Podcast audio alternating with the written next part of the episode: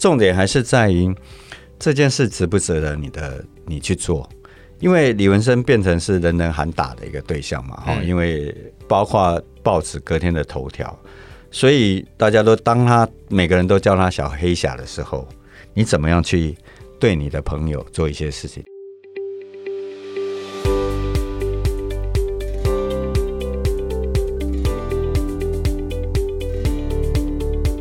爱你的运动，秀你的世界，欢迎各位听众朋友锁定《运动世界趴》。《运动世界趴》呢是由运动世界自制的 Podcast 节目，在每节节目中，我们都会用最有趣、最丰富的体育话题来陪伴大家。我是主持人君代。哦，今天的运动世界趴呢，真的非常开心哦！军代可以说是请到从小听到大的棒球球评来到我们的节目当中哦。虽然呢，并非科班出身哦，但是他用清楚的思考脉络，还有丰富的专业知识与相当舒服的表达方式，来陪伴大家度过上千场的球赛。那么，这位球评呢，就是大家耳熟能详的曾公曾文成先生，欢迎曾公。各位运动世界的朋友，大家好啊！首先，真的非常开心哦，曾公能够来到我们运动世界趴的节目当中哦，真的从小是看曾公的转播长大的，这这这不是骗人的哦。那么，首先呢，当然会想要跟曾公一起来聊聊的，就是说，嗯，蛮多的这个线上球评，过去可能都是球员啊这种身份来出身的，那自己并没有这一方面的背景，但是却讲评掌握的。这么的好，那这么的贴切，当初呢是在什么样的机缘之下走上转播之路，并逐步的精进，然后掌握这一些奖评的关键呢？嗯，主要我们还是有一些时代背景，然后那当年因为他他需要有人讲，然后另外一方面，呃，讲白一点就是，他事实上我们在开始做的时候是录影带，那经费其实非常有限，然后、嗯、那那可以找的人也。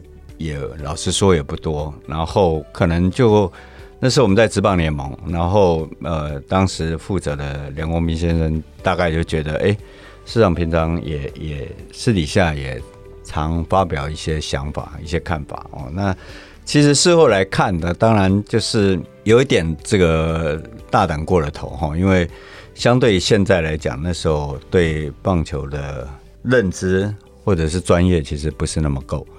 但是就这样上了哈，那还好，就是我们算那个时候算是一个阶段性任务啦。就是说，我们我们在上去的时候，其实也也很难想到说，哎，这个工作工作甚至可以做一辈子，做做三十几年。事实上，我们我们那那时候都认为，哦，那可能就是临时找一个人，然后大家把。Play by play 做好，然后我们那个所谓阶段性任务，大概就是，其实也也也让呃看的人了解一下，就说，哎，什么叫做防御力啊？什么叫打带跑？那当然，你不可能在三十几年后再跟人家解释这个哦，可能大家都听不下去啊。任何任何人，那也代表我们现在球迷的平均水准，就说其实都很了解我们棒球领域的专业程度哦，所以现在当然要。讲的更不一样，不过我们会会，尤其是我会走上这一条，我觉得也是一个应该是人生最大意外吧。那那个时候刚开始要走上这一条的时候，因为刚刚有说过，那只是一个阶段性任务这样子的一个感觉。那但是当一个球评的过程当中，一定是会想要不断的去精进自己哦，然后去觉得说怎么讲才能越讲越好。那时候有没有经历过哪一些比较印象深刻的过程？主要就是你基本上你要对这个东西是有有兴趣的哈、嗯。那我后来我事后想想，我大概就是从以前到现在吧，应该是少数也也也几乎是唯一的，就是球迷出身。所以呃，基本上你爱看球，然后看的有些不懂，你就会想要了解。那这个过程当中，你会有那个热情去去去参与，然后去去问。那我比较印象深刻的，大概还是在于，因为有跑线的方便嘛，哈。那有一次我我为了要要那个去了解一垒手补位的的任何动作跟这个状况啊，那还跟这个那时候统一的一垒手郑百胜，我喝茶喝了一晚上，我喝到快吐了，然后 就是为了了解。但是我觉得，如果你没有对这个东西是一个热情，对对对，然后刚好我们这个领域是因为它是一个运动赛事，它是一个迷人的，不管是任何运动，它是个迷人的。那其他的行业、其他的线哦，比如说社会线，你总不能去问说，到底要怎么杀才能够让对方一刀毙命之类的，你要去研究这个。然后我们当然就不一样了。但我觉得最大的不同还是在于，嗯，如果你是一个可能你是一个求知欲望非常强的人，那可能的结果就不一样。那或许就说。我觉得做我们这一行哈，尤其棒球，我觉得棒球我常讲，棒球棒球发明是让人学会谦卑的，因为你再看一万场，还是有很多东西你不懂，还是有很多东西你要学的。那如果你是一上去站这个位置，你就觉得啊，我因为我专业，所以我我可以讲，因为我什么都懂了，那就会比较不理想一点。你要知道，你永远有不足的地方嘛，因为你你看得多，你看得多，你才知道说哦，原来。什么叫井底之蛙？以前你你所懂的其实是非常皮毛的。那越懂越多的时候，你就会想要精进。那包括现在呃，包括运动世界也有很多很很很棒的作家，他们在在分析一些东西。你看了，你还觉得说，哦，哦，原来是这样子，因为他有切不同的角度。当然，多数。还是有一些数据的的掌握嘛，那但是除了数据之外，我们我们还是看到一些东西，然后包括呃，现在线上呃，不管他是 YouTuber 还是他是从专栏着手的，我觉得现在年轻人很棒一点，就是他们解读，也是解读大联盟方面，他们可看到更多的这个东西，那可能分析起来就会不一样。那我们那个年代其实。是非常有限呐，就是说，我们尤其我们开始在转中职的时候，我们的应该说我们知道的来源其实就只有球员跟教练。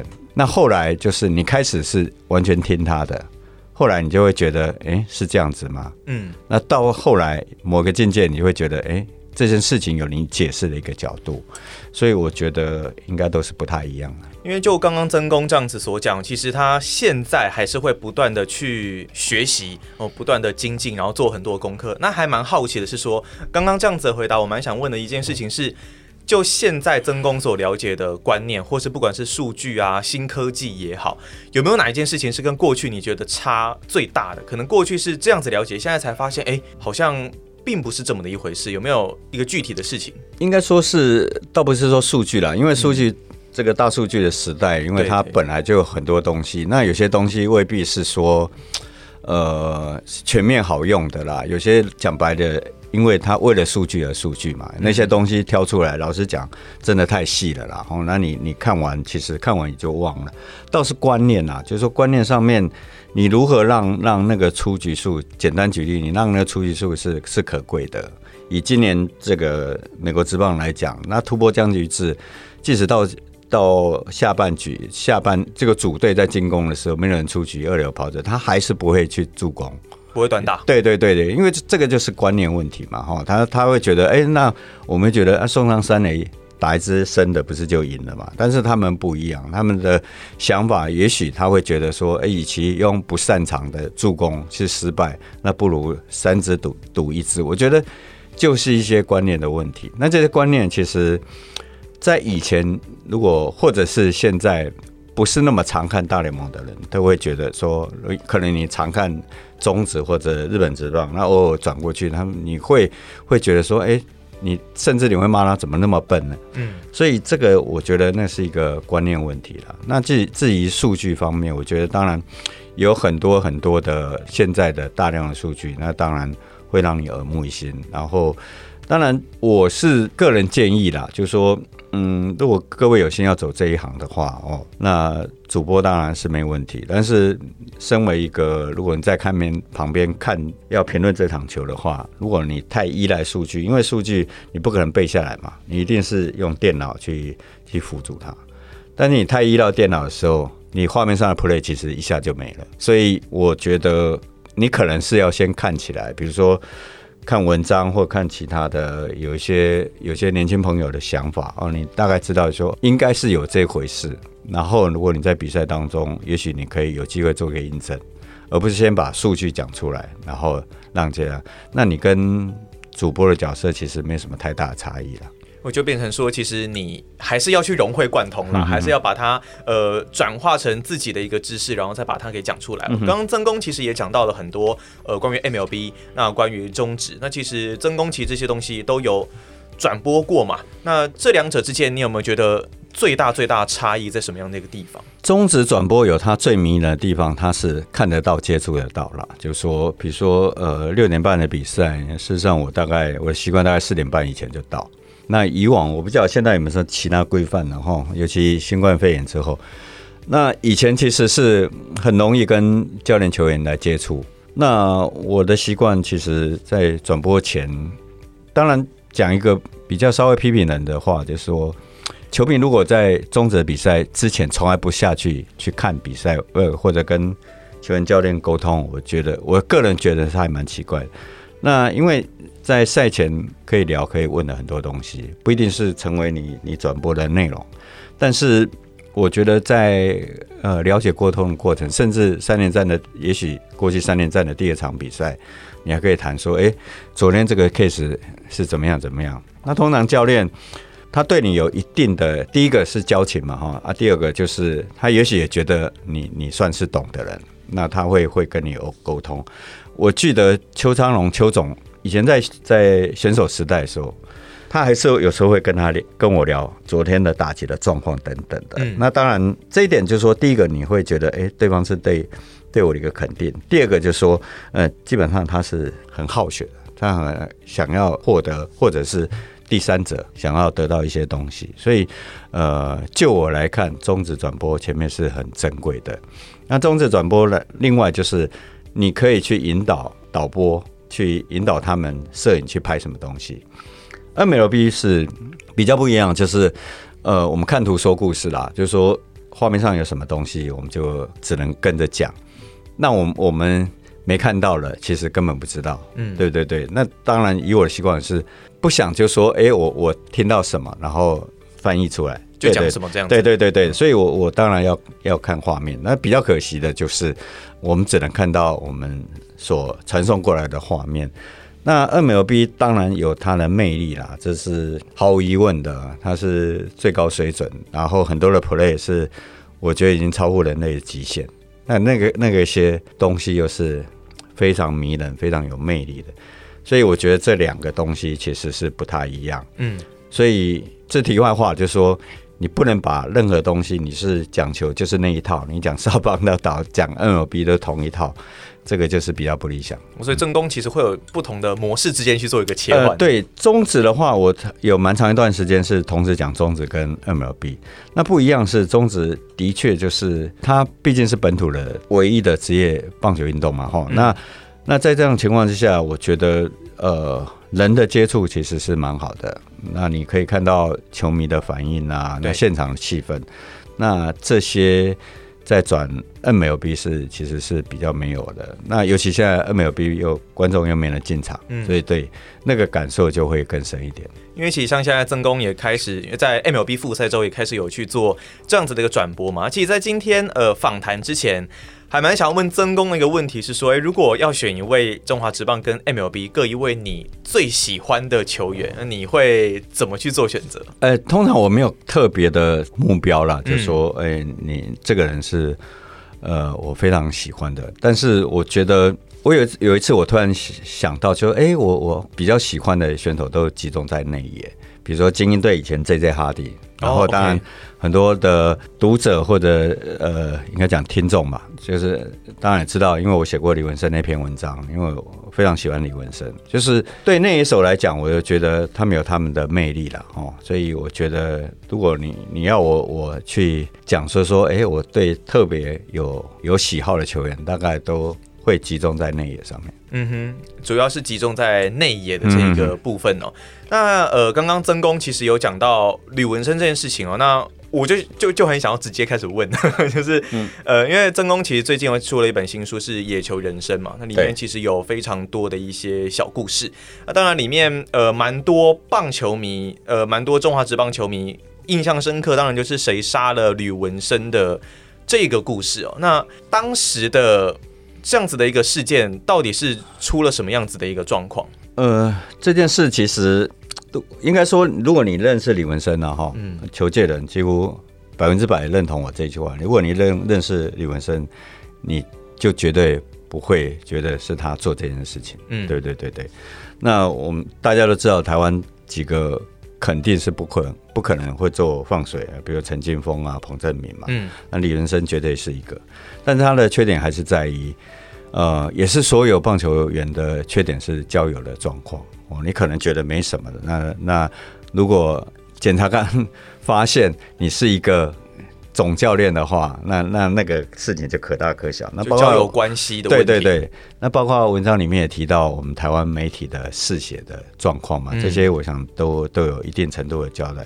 重点还是在于这件事值不值得你的你去做，因为李文生变成是人人喊打的一个对象嘛，哈。因为包括报纸隔天的头条，所以大家都当他每个人都叫他小黑侠的时候，你怎么样去？对你的朋友做一些事情，你可以选择离开吗？你也可以选择再踹他一脚嘛。哦，这个都都有些人做这样选择，我也觉得这就人性嘛。那就我来看，当时我就应该要写这篇文章，但问题是那个时候 TSNA 其实刚创立没多久，嗯，然后又要让公司至少站稳起来，所以其实是挂在心里蛮久的。然后到了五六年之后，我觉得哎，有有点时间了。然后刚好另外一个平台报道者要要呃写中华职棒过去放水的事情，因为陈清国的事情，那我说哎，应该是时候了，所以把这边写出来。那当然，我觉得这个对我们来讲，我觉得是应该应该是跟朋友上的义务啦。虽然是他过去是我的受访者，但是最后是变成一个朋友的义务。但无论如何，朋友在写这种东西的时候，他会陷入你是帮他洗白的一个状况，嗯，所以这个文章会非常的争议。但是我觉得，呃，我至少我做到一点，就是我很冷静的、很客观把这件事写出来，而且，呃，重点还是在李文生他犯下一些错误，那不是你要掩饰的，对对，那个错误可能来自于我们棒球教育的成长过程当中。可能犯的错误，但是这个当然他必须承受。那最后大家不管中止还是这个棒协，难得这么有共识的去做一件事情，把李文生封杀了。我觉得这件事情目前看起来是没救的啦，就说李文生永远应该就是在台湾这个岛上出名了。但我觉得，就像我那天。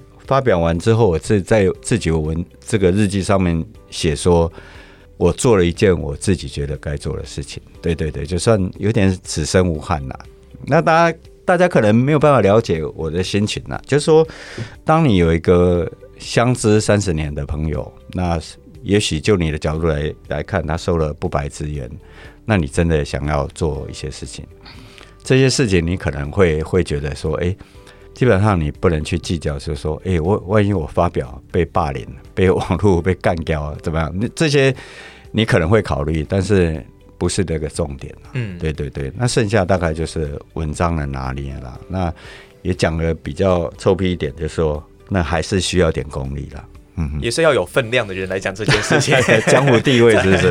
对，才才比较有呃有说服力这样子的一个感觉哦。那刚刚曾公其实有讲到说，哎、欸，你那个时候其实刚创立 TSNA 这个媒体平台嘛，当然这是现在大家非常非常多人在看的一个媒体平台。那当初你也希望说能够让它成为全台湾最专业的一个运动媒体。那在一路奋斗的一个过程当中，有没有就创立的一个过程，有没有哪些地方跟你觉得原本想的有所出入？那或者是说，你真的觉得特别难做、很难跨越的一个部分？嗯，当初其实要做这个平台的时候，其实是跟我前面一个网站。那当时其实是我挂的是副总，那其实叫好动网，在所谓打抗泡沫化的当下，其实他也撑不住。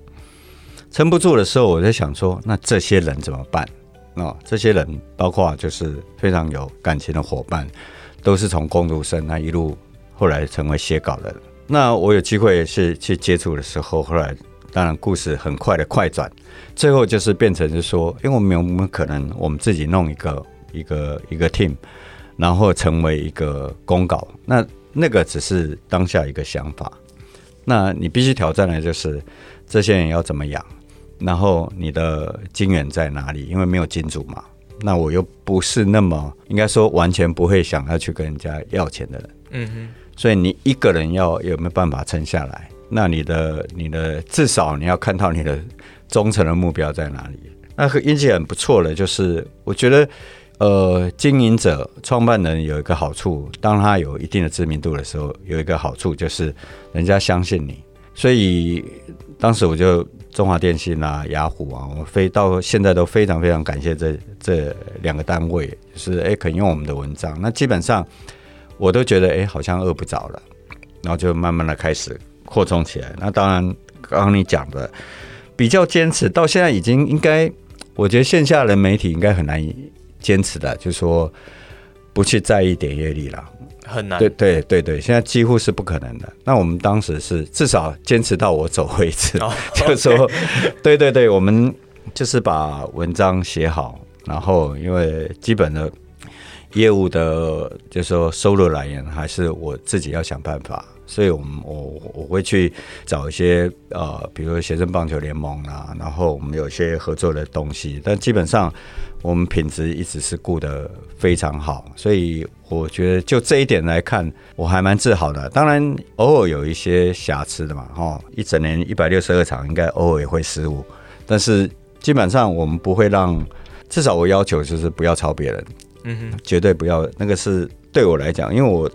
对 员工真的是非常好，但是基本上那个是犯了我的大忌，嗯，哦，你去抄别人，然后侵犯别人的版权，那个是我的大忌。不管文字还是图片，这样子，图片那更不得了。嗯、对对对，文字即使抄都不行。那被抄，我们就觉得，哎，那基本上有人说要告了，但是我觉得我都会跟对方的主管提一下。那一直走到现在，后来为什么会想要交出去？我觉得。不晓得有多少人会跟我想法一样，就说，因为我不只是棒球领域这一块，就是其他的商业啦，各方面，其实我算是看的东西多，所以我在有时候在思考，比如说柯达，柯达的倒是因为当然是被科技取代嘛，嗯，那 Levi's 曾经也有也有危机，那其他所有的呃曾经很风光的企业，到最后可能都有问题，是在于。他或许看不到危机了，那就像我看到 TSA 的想法是，我们现在看到，我猜了，运动世界也也许会受到这样挑战，不然不会做 Podcast。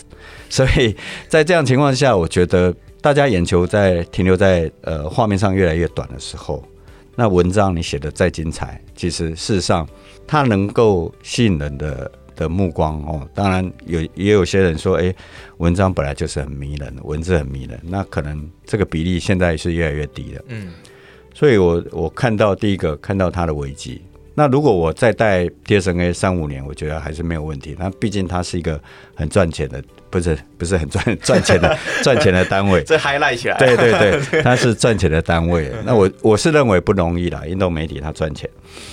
那在这样情况下，他他再撑个三五年是没有问题，但问题是，他有没有可能讲这句话是得罪人，但是他有可能成为另外一个联合晚报，所以我觉得是应该有让另外其他人来着手。那当然也包括谈过，呃，有一些运动行销公司，然后后来变现在后来变主经者。总而言之，就说。第一个，你要把它很很帅的交出去，是你不能是亏钱的，嗯，你必须是至少有盈余的，真的很帅，对对对。然后经营十年的品牌，你就这样交出去，一般人是觉得不可思议，但我觉得从这件事情上面，我真的领悟到有舍才有得，嗯，因为后来发现交出去之后，我时间多超多了。就比较轻松了，对对对，可以做自己的 自己的事情啊，有时候跟太太出去玩啊，练练身体啊，等等的。玩滑板，对对对的，各种的可能想要尝试的事情。所以我觉得，呃，丢下或舍得，后来我想其实没有那么难呐、啊。老实说，没有那么难。嗯那像是呃，因为其实像最近我们在看 TSNA 他们的影音，我觉得真的是越做越好，对，很有趣，非常有趣。而且像呃，最近苏一杰节目，其实不是说他的节目啦，应该说以他为主轴，其实也带给大家很多不一样的东西。所以其实媒体是不断的在转型、再转型的。那呃，蛮想问曾工的是说，就现在影音当道，这毋庸置疑嘛。那很多人会讨论，哎，未来是不是影音啊会取代文字？我先讲我个人啦，我自己可能会觉得，哎。他们应该是一个相辅相成的一个东西。也许影音很快速、很吸引人，但也许在文字这一方面是可以做更完整的一个补述，很完整的一个东西。对，不知道曾公怎么看这件事情？呃，我认为完全正确了哈。那尤其是我们这个所谓老灵魂的，那该开始打书了。我那个 《野球人生》其实是大家风评非常非常好，大概十个九个说一晚上就把它看完了。那重点还是在文字的感染力，你必须去去掌握好。我觉得现在的作者能有这样功力的，其实是应该会有，但是至少我现在还没有看太多的人。那这几篇。棒球故事是在于，他不是线上的球星，而是我们一般的所谓素人。但是他的故事每一篇都完全不一样，写法也不一样。然后他可以很强烈的感受到，那有非常强的画面感。就我在阅读的时候，我也跟这个运动世界的应该算总编吧，阿东也常聊到运动世界的状况。那我跟他讲，就说，哎，其实是。比较可惜的哈，就是说那个比例不太多，就是人的部分、感情的部分。那我觉得这方面其实是，呃，我觉得文字最迷人的地方。然后你说影音，当然是他在三五分钟内很快速的告诉你你要知道的事情。嗯。可是为什么现在 Podcast 这么红，然后成为新兴的媒体，这么多人在做，就在于。我们必须静下来，慢下来，然后很清楚的去了解，或者是充满了想象。因为我的脸大家很熟嘛，那主持人脸大家也都清楚。不熟，但是。如果一个 podcast 是大家都不认识的，那就跟我们小时候听广播一样，充满了想象。尤其他声音很很美啊，然后他又很会讲。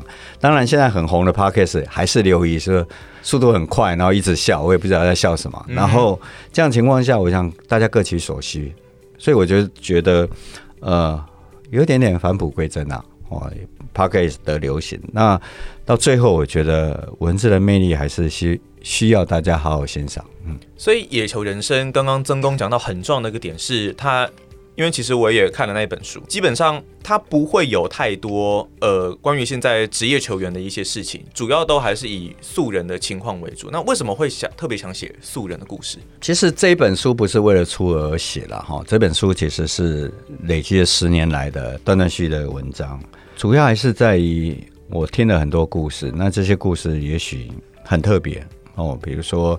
讲侯乙他他爷爷在喂球那一篇，那也许在讲这个金门那个小朋友一心要学当捕手，最后终于接到一百四十公里的感动。然后有有个人拿着自己刻的碑到深山里面去为台湾棒球立碑，这些可能你一辈子都没听过。还有那个医生，对对对对，一心一意要要三振别人的医生，或者是无国界医生。当我听到的时候，第一个有画面感。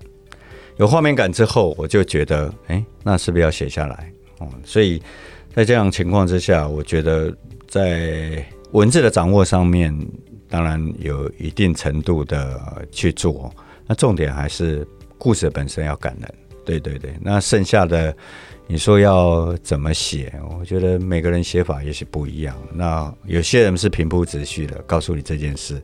比较像新闻的写作了哦，就告诉你哦，有一个人背个石碑，然后到去山上。嗯，那我的写法可能就不一样。那因为在网络上面的怎么讲，它的空间是无限大嘛。你你要在上面写四万字，也没人也没人管你。对对对对，所以在这样情况下，我觉得是幸运的啦。嗯，因为我觉得曾公的一个写作的方式哦，我这样我自己的感觉啦，就是不会有太多过于华丽的一个词藻，但是其实。他写出来的内容，还有他的感情是非常的贴近读者的，嗯，所以反正反而是用一个最直接的方式去跟读者做个沟通。我们有时候会说，写作其实就是跟读者在做沟通嘛。像我做 podcast 可能是跟听众在做一个沟通这样子的感觉啊。那曾公的这本书呢，也非常希望啦，《野球人生》大家能够好好的去看一下。那当然，今天呢，也特别想要来跟曾公聊一下。关于曾公的一个背景哦，因为我其实真的是非常非常敬佩哦，曾公过去拼过了这个呃徒步环岛，哇，真的是非常非常的猛哎！但为为什么想做这件事啊？我我试过单车环岛了，但是徒步环岛，哇塞，我真的是很难想象。嗯，单车环岛我也我也做过了哈，嗯、那就是在几乎确定要要交出 TSNA 的时候，那这个事情其实在心里。有放着了哈，那后来放发现就说，哎，什么东西你不能放着？如果当然不是每个人都像我，有三十几天的时间可以用，但是三十几天，哎，对，三十对，然后八百多公里。那重点还是在于，如果你想做，那真的要及时了哈。那在整个过程当中，还是一句话了，就是说，不是任何人要求你去去走，不是老板，不是你的男女朋友或者你你你的老公老婆，而是你自己。所以那个过程当中，我觉得最重要还是你很多东西你是可以坚持下去的，那你也可以忍受孤独。然后你一步一步的走的时候，就会发现一开始只是想把它走完，后来发现，哎，走完之后有些想法或者获得。第一个就说，你还是觉得你走完一遍有点像。人生重开机啊，有点按 reset 的那个那个感觉。人生走马灯。对对对对对，那个旅途上面走太慢了嘛。嗯、哦，一天你顶多就二十五公里到三十公里之间，走得太慢，你就会看得多，想得多。那有些你可能你这辈子都都想不起来的事情，都不会去想，哎，突然它就跑出来，这是这是实话。那另外就是，还是跟我们经营事业或者做任何事一样，就是哎。其实你目标正确，你走再再慢，它一定会到。哦，目标正确，走再慢还是会到。这个就像你在大联盟重建一样嘛，就是你把它摆烂，然后你可能一两百败每年，但是你的目标是正确的嘛。你进有选秀啊、农场啊，我想大家都很熟，所以在整个过程当中，你还是可以体会到，就是说不要先想八百公里，八百公里其实是很多的五公里累积起来的。这个这个跟跟我们打棒球或者看棒球其实一样啊，就是一个垒包一个垒包嘛。你你尤其你在徒步的时候，坐高铁是最快的嘛。可是你你一旦徒步的时候，它就是一个五公里一个五五公里慢慢走。好，那当然，呃，刚刚聊到了这个徒步环岛这件事情。那据我所知，其实曾公每一年都会替自己定定一些目标。那我看了一下近期的目标，甚至包括了这个台东超铁二二六比赛，是不是快到了？呃，十一月，十一月，十一月，对，那其实距离已经还蛮近的了。备备战中，备战中。那未来还有没有想要做哪一些尝试？想完成哪一些人生清单？这样，我们先聊二二六好了。怎么会想要去比 二二六？因为一一三就已经很累了哦，结果还有二二六这件事情出现。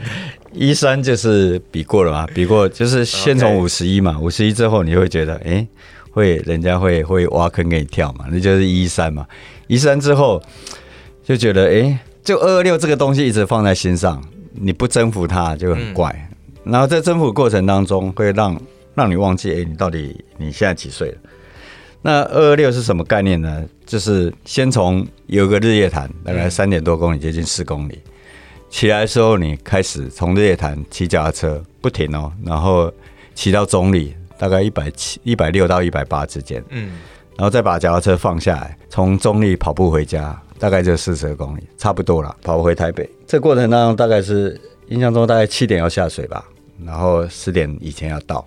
这个过程当中，就像刚刚徒步环岛一样啊，就是我的策略就是你先准备好。那这个过程当中也不用想说啊，光听就很吓人嘛，就是一步一步，至少是三大阶段，一步一步让它完成。但是这个累的还是准备的过程。嗯哼，其实我有听说了，但我也希望我自己做到，其实。最不累就是当天，因为你已经准备这么久了，就等那十几个钟头。哦，最不累就是当天了。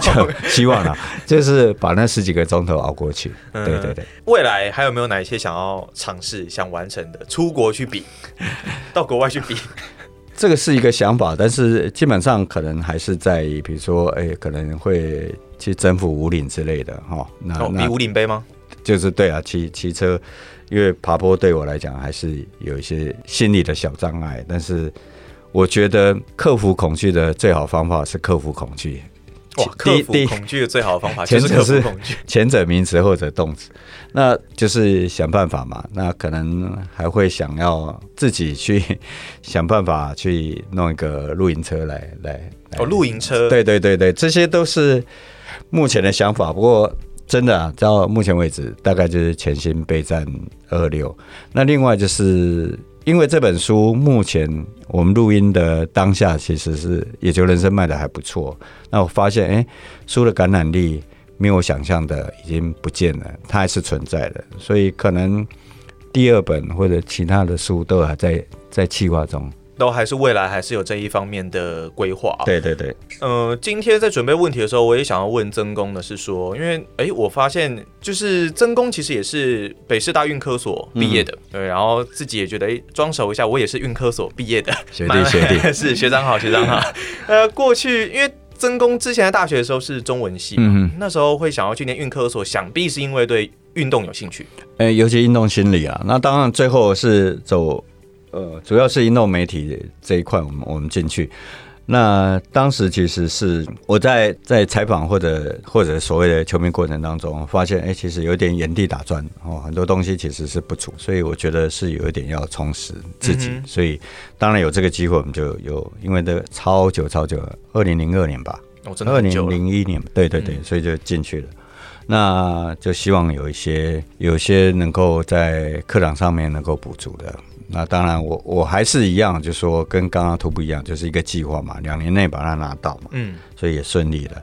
论文是我自己写，没有没有整本抄。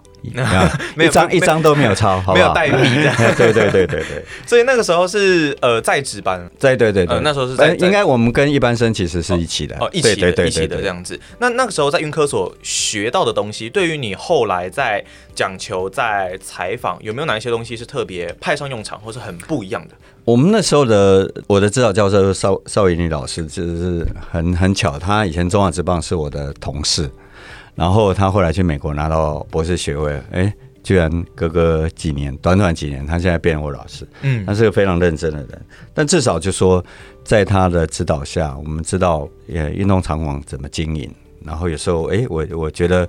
比如说，现在新庄，就我的跟以前来做比较的话，我觉得新庄棒球场现在非常棒，就是、嗯、对对。那包括动线等等的这些，我都还记得。就说，哎，我们怎么去规划？我们怎么去去观察？怎么去了解？那这些，我觉得，那另外就修运动心理，到现在我都还觉得非常受益啊。嗯，嗯，那是。很棒的两年。好，那当然，曾公呢转播已经做了大概三十年了，没错吧？就差不多三十年，差不多，只办二年到现在，嗯，差不多三十年。嗯、那除了棒球之外，你有曾经想过要讲其他的运动吗？乒乓球。哦，乒乓球 真的吗？我毫不考虑跟你讲乒乓，因为我自己自己喜欢打，对，爱打了。哦，那爱打，不过那个是属于年轻的时候，现在比较少交碰。嗯、但是我觉得那一个是一个还蛮。技术存量很高，但是我觉得技术流，对对对对对，但是基本上还可以讲出一些东西的人，嗯哼，对对。那当然，你说我我也可以讲快垒，那快垒基本上就跟棒球一般人觉得它没什么不同，但其实上很大的不同。嗯，那如果你真的完全跳脱这个四个垒包的运动的话。乒乓球我觉得是可以尝试，可以讲出一点东西，所以对对对，线上各大电视台应该听到了，可以找曾公讲乒乓球讲讲看，未来可以讲三铁的哦，三铁也 OK 哦，或者是讲环发赛好像也不错的感觉。是是。那呃，最后一个问题哦，想要问曾公的是，如果啦，如果现在要进行人生的最后一场转播，你会想要转播什么样子的一个比赛？那为什么？这个最早是报导者的副总问我这一句话，嗯。那其实我完全是没有考虑，就像刚刚乒乓球一样，我就说啊，希望把这个最后一场比赛留给中华职棒，有点一日合约的感觉。其实是中华之棒比较像家人呐、啊，就这个家人曾经也许吸毒杀人过，那他曾经是非常不利优的，但他还是你的家人，就是说。终有一天你在外面流浪，有点 这样讲很奇怪，但是有点对对对，有点流浪流浪。那最后你你最后岁月，你还是希望回到你的村子里面呢，或者是你的城市里面。那其实有有这样的感觉的。那当然，到底要怎么样进行也不知道，但是就是一个想法而已，单纯一个想法，并没有太多的思考跑出这个答案。那我觉得。那是很诚心诚意的，希望能够这一天到来的时候，然后把这场比赛完成，不要因以言赛。哇，那当然，今天呢，我们非常开心啊，能够邀请到曾公来到我们的节目当中，真的是聊了非常多的东西哦，不管是。呃，影音文字的一些内容啦，还是他的一些人生目标，或者是如果真的想要成为一个好球评，到底该具备什么样子的一个条件呢？我相信大家在今天节目中应该也是收获良多啦。那运动世界趴呢，是一档以运动时事还有人物故事为主的一个 podcast 的节目哦。那如果呢，你对于我们的节目有任何的建议或是指教，都欢迎上脸书搜寻运动世界，然后呢，把你们的建议啊可以回馈给我们，让我们知道。那么今天呢，非常谢谢曾公来到我们的节目当中，谢谢大家。好，那我们这期节目就到这边告一个段落，我们下期节目再见喽，拜拜，拜拜。